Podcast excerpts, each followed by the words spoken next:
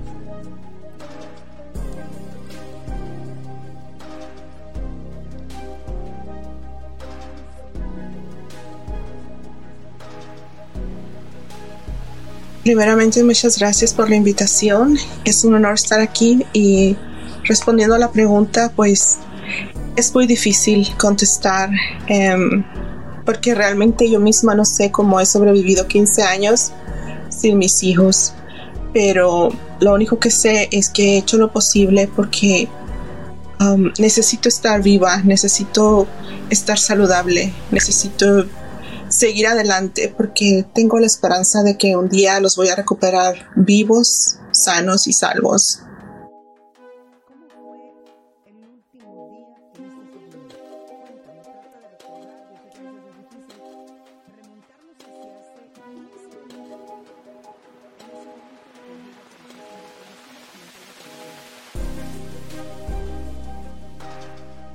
El último día que vi a mis niños era muy estresante para mí porque yo todavía no podía entender por qué a pesar de tanto abuso, de tanta persecución, de tantas cosas tan absurdas, em, no podía entender por qué yo tenía que entregar mis niños a nuestro victimario, a quien aparentemente era un padre adorable, pero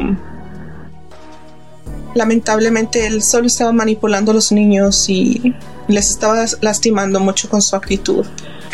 Ah, entonces yo recuerdo que mis hijos me abrazaron. Mi niña me dijo, I love you, mommy. Entonces ah, yo los llevé a la estación de policía donde tenía que entregarlos a su padre. Y ahí estaban él y su familia acosándome con cara, cámaras, insultándome tratando de provocarme, de herirme, de lastimarme, porque ya sabían ellos que yo no, mi intención no era hacer nada en contra de ellos. Yo no quería que mis hijos presenciaran una escena, eh, yo no quería que mis hijos fueran lastimados de esa forma, de ver a su madre en una situación tan terrible y reaccionando a los insultos y todo eso. Yo siempre guardé mi compostura, me comporté a la altura con mucha dignidad. Entregué a mis hijos y solo me quedó confiar en Dios de que todo iba a estar bien.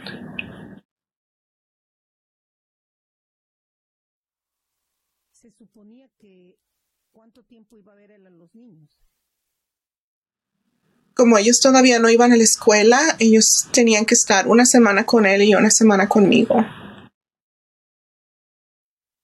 Y a la semana ya no supiste de ellos. Después de algunos días em, llamé porque ellos estaban, tenían problemas como de resfrío y llamé para ver cómo estaban y después de unos días ya no me contestaron. Llamé a la madre de él, a mi ex suegra, y le pregunté y me dijo, si yo supiera te diría. Y eso fue todo. Después traté de ir, fui con la policía de Victorville ellos trataron de ver dónde estaban los niños. La mamá salió gritándome diciendo que era mi culpa, pero no, no respondió, no, no dijeron dónde estaban los niños. Y después simple y sencillamente desaparecieron. Así es, desaparecieron y nunca nadie los ha visto en 15 años. Nadie sabe qué les pasó, nadie sabe si están sanos y salvos o dónde están. Griselda, la familia de él tiene que saber algo de esos niños y de, de, de, de ese señor, de Francisco Flores. ¿Por qué las autoridades no han podido hacer más para obligarlos a hablar? De hecho, sí han trabajado bastante eh, y ellos han reportado a mí lo que han hecho, pero posiblemente solo fue en un tiempo. Después eh, el caso se tornó frío y ya no he visto ningún movimiento recientemente, pero sí tengo entendido que um, investigaron, hicieron un search warrant, una orden de cateo en las casas de todos los familiares y hubo pruebas y, sé que mi uh, ex suegra fue arrestada y yo me confronté con ella en una corte criminal, pero no supe los resultados, no sé, no tengo información de nada, todo es eh, lo, con, lo, con, lo conservaron muy confidencial.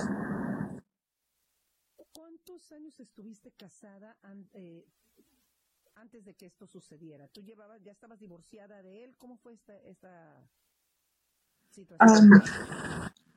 Bueno, yo, yo duré cinco años casada antes de que yo tuviera mis hijos. Tuve muchos problemas de fertilidad y mi esposo me apoyó muchísimo y durante esos cinco años mi esposo era el mejor esposo, el mejor hombre y yo me sentía afortunada de tener un gran esposo que incluso me estaba apoyando para que yo pudiera tener hijos.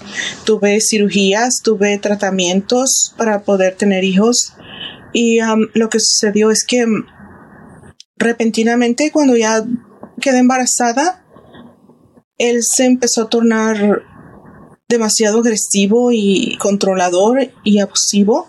Entonces, um, yo trataba de, de poner uh, mis um, boundaries, como mis, mis uh, límites, y él me decía, oh, si tú te quieres divorciar, tú te vas para México, yo me quedo con nuestra hija, no la vuelves a ver jamás, porque yo cancelo. Sí, me decía, porque yo cancelo los trámites. Entonces yo dije, bueno, ok, no, pues me voy a esperar. Pero después de eso, él trató de como yo pensé que era solo un tiempo estresante para él porque él cambió y volvió a ser el mismo esposo adorable por un tiempo. Y obviamente yo jamás esperé que después de esperar cinco años para quedar embarazada yo no pensé que fuera a volver a embarazarme. Um, Dios quiso que yo tuviera otro hijo y amo a mi hijo con todo mi corazón, pero en ese momento me sentí muy triste porque yo quería escapar, quería escapar de allí y estando embarazada otra vez me sentí otra vez obligada a quedarme. Um, y yo pensaba, bueno, tal vez después voy a encontrar la salida uh, de esta situación. Y entonces cuando mi hijo nació, mi esposo empezó a, a ser demasiado abusivo conmigo. Incluso empezó A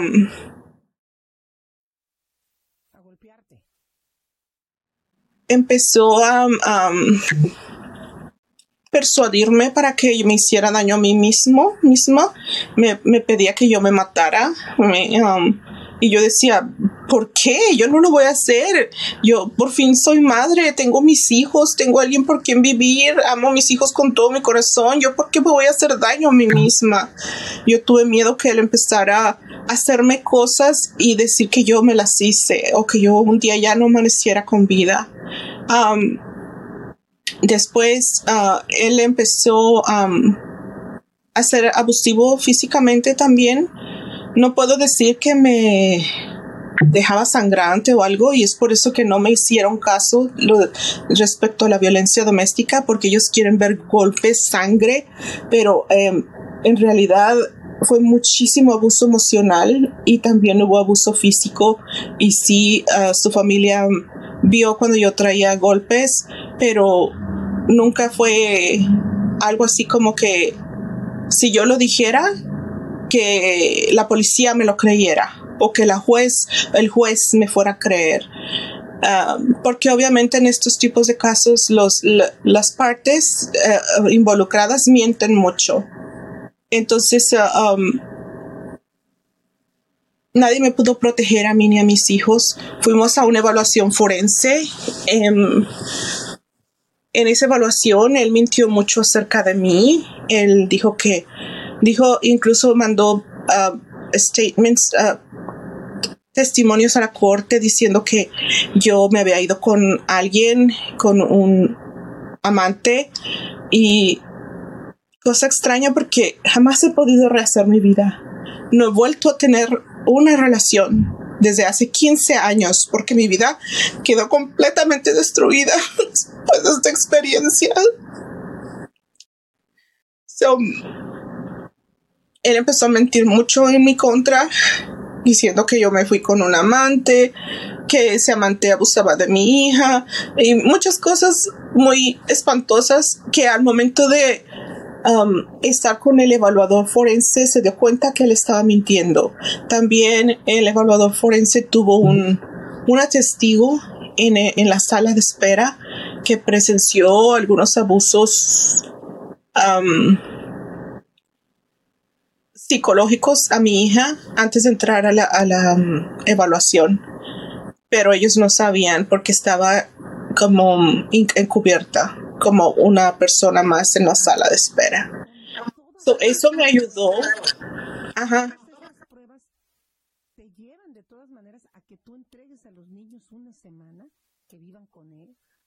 todavía no, no, estaba el veredicto del, del um, todavía no estaba el resultado de la orden de la um, evaluación forense. Cuando mis cuando él pensó que el evaluador forense iba a, a, um, testificar en su contra fue cuando él desapareció con los niños.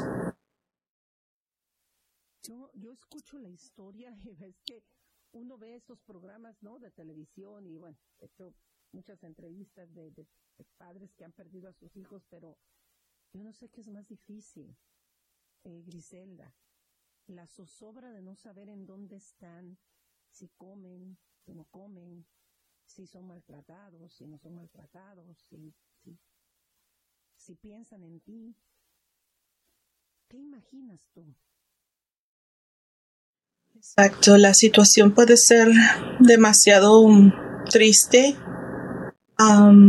Puede ser que ellos piensen que yo estoy muerta. Pueden ser que ellos piensen que yo fui una mala madre eh, que los abusó y que los abandonó. Puede ser que ellos piensen que eh, yo soy tal vez una loca o una drogadicta. No sé qué les hayan dicho de mí.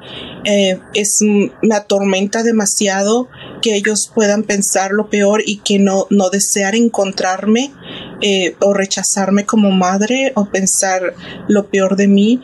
Sin embargo, yo tengo que conservar la fe, tengo que tener salud mental, tengo que enfocarme en cosas positivas y eso fue lo que, lo que hice.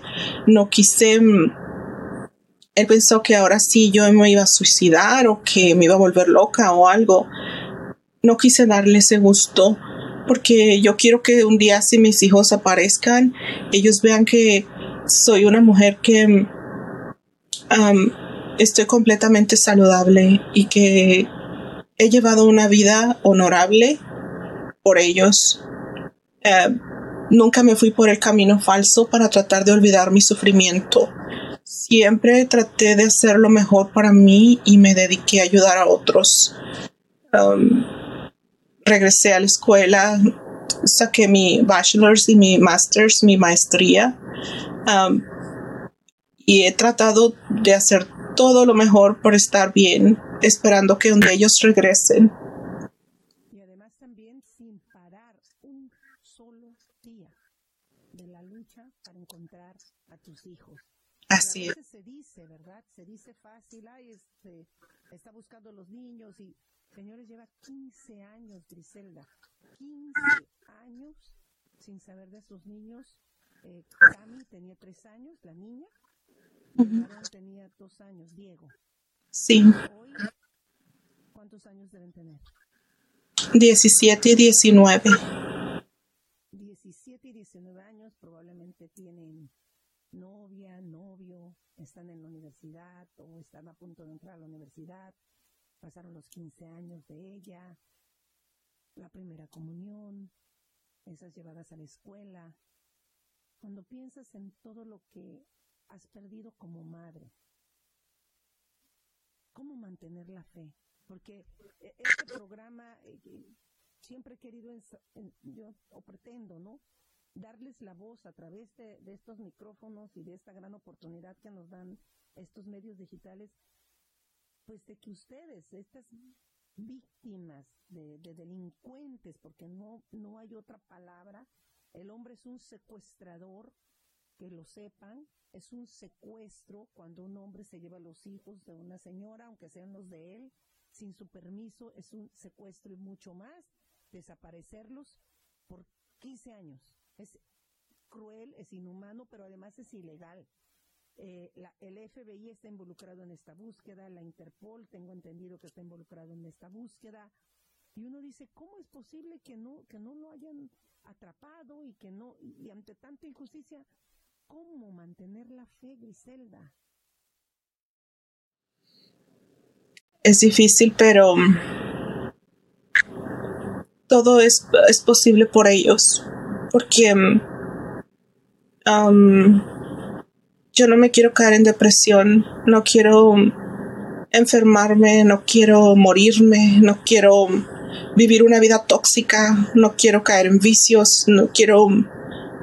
So, yo tengo que conservar la fe, tengo que creer en Dios a pesar de todas las adversidades.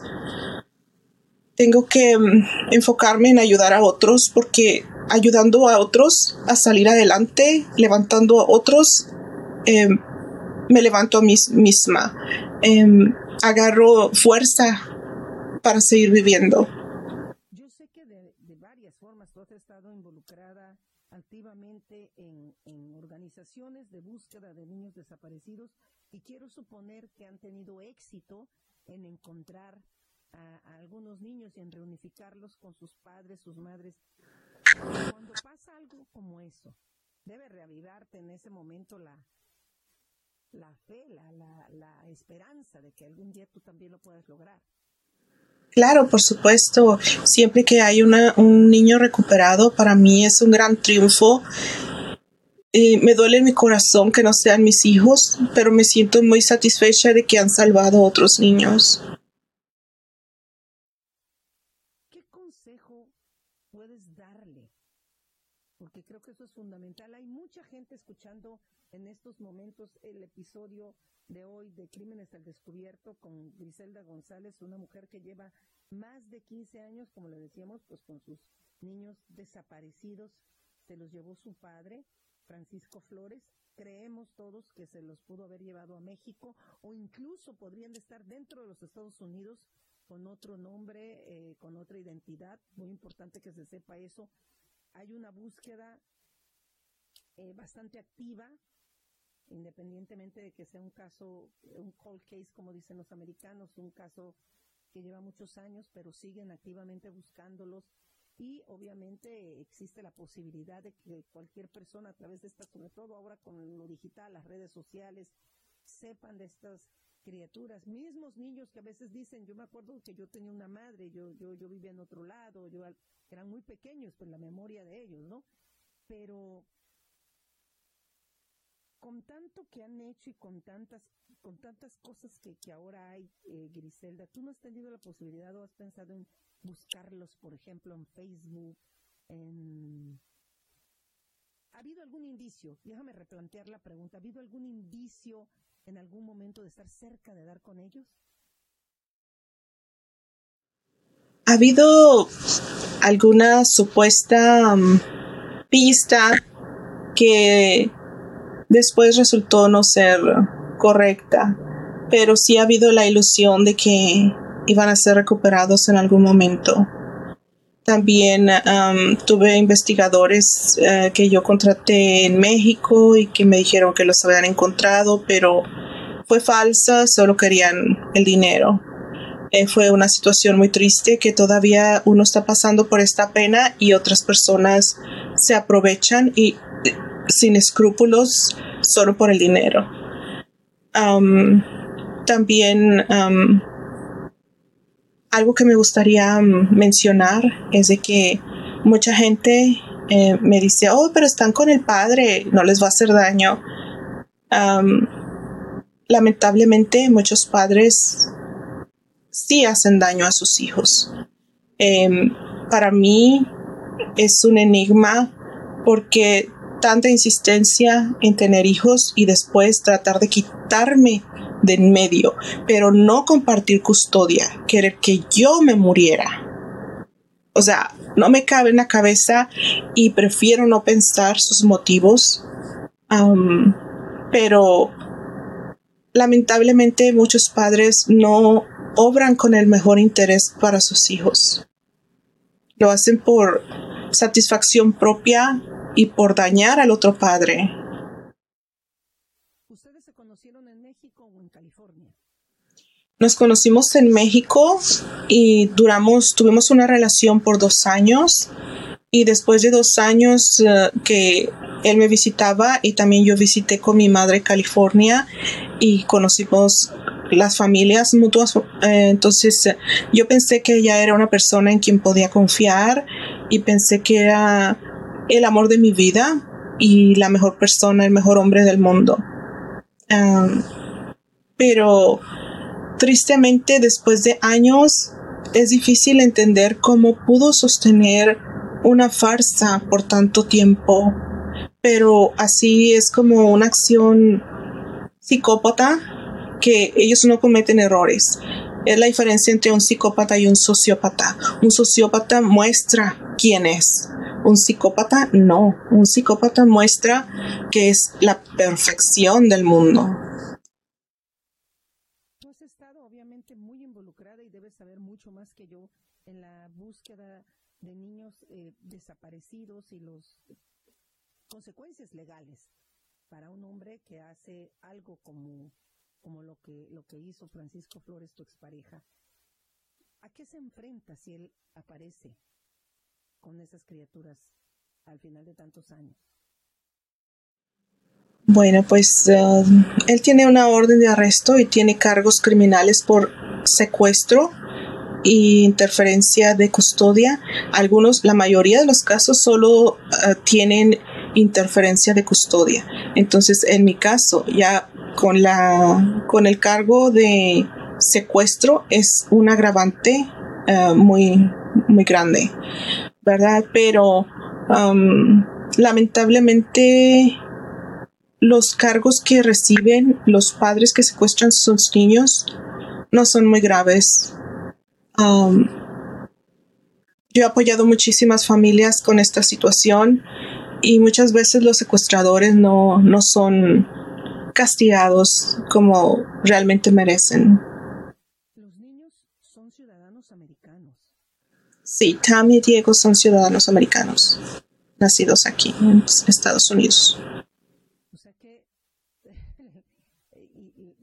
las autoridades aquí, como me decías, han tratado de hacerlo lo mejor, pero no lo, obviamente no lo han logrado. Y voy a retomar la pregunta que te había hecho. ¿Qué puedes aconsejarle a un padre que siente, que siente o que ha sido amenazado con que te voy a quitar a los niños, me los voy a llevar, me las vas a pagar con los niños?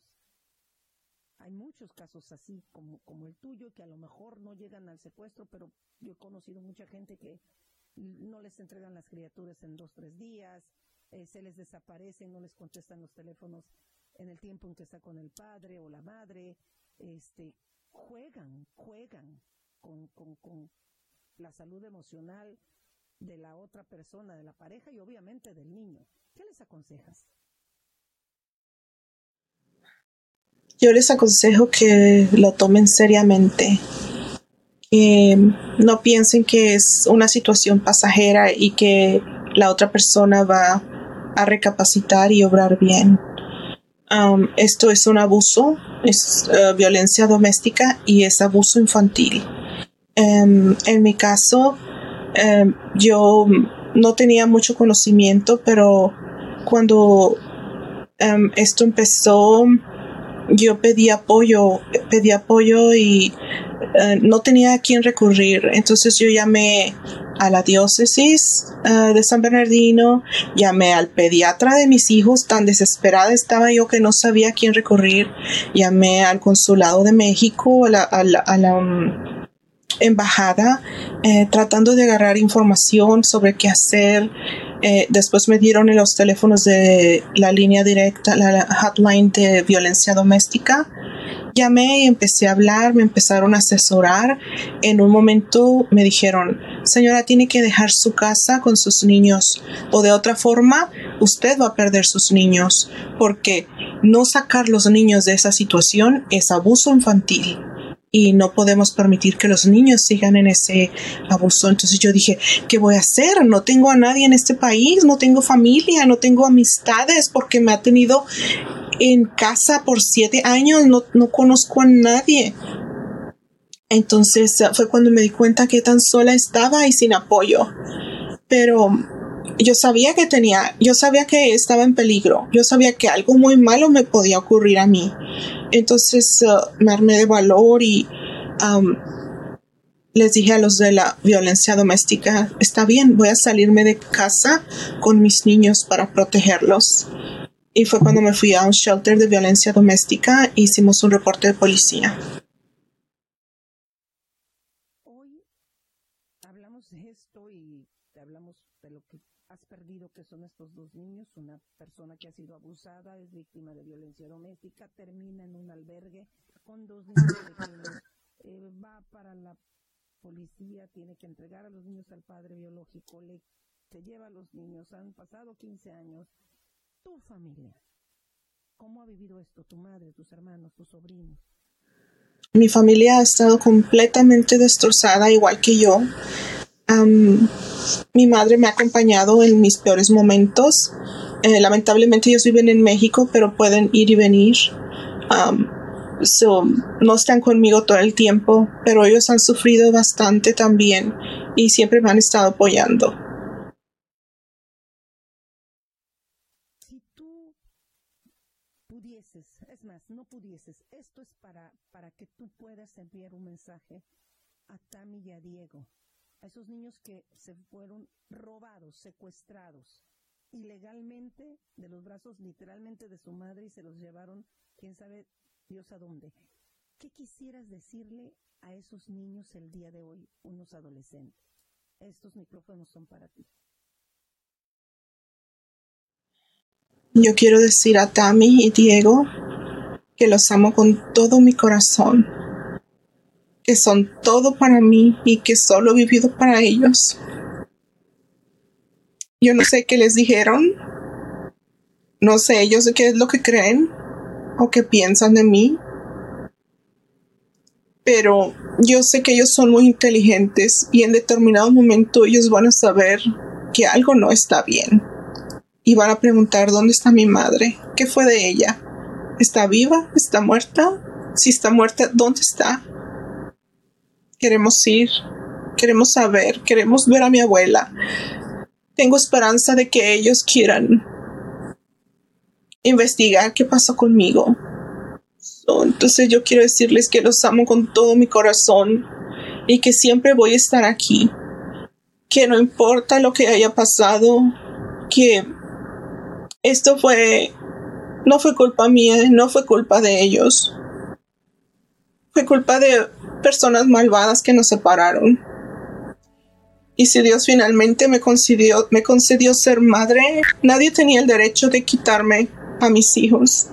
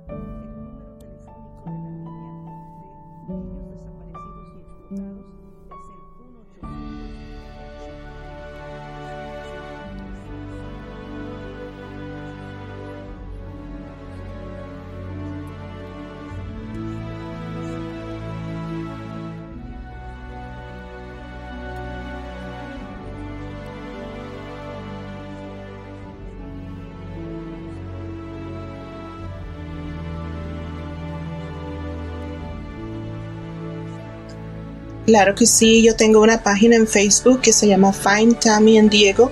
Encuentra a Tammy y Diego. Ujú.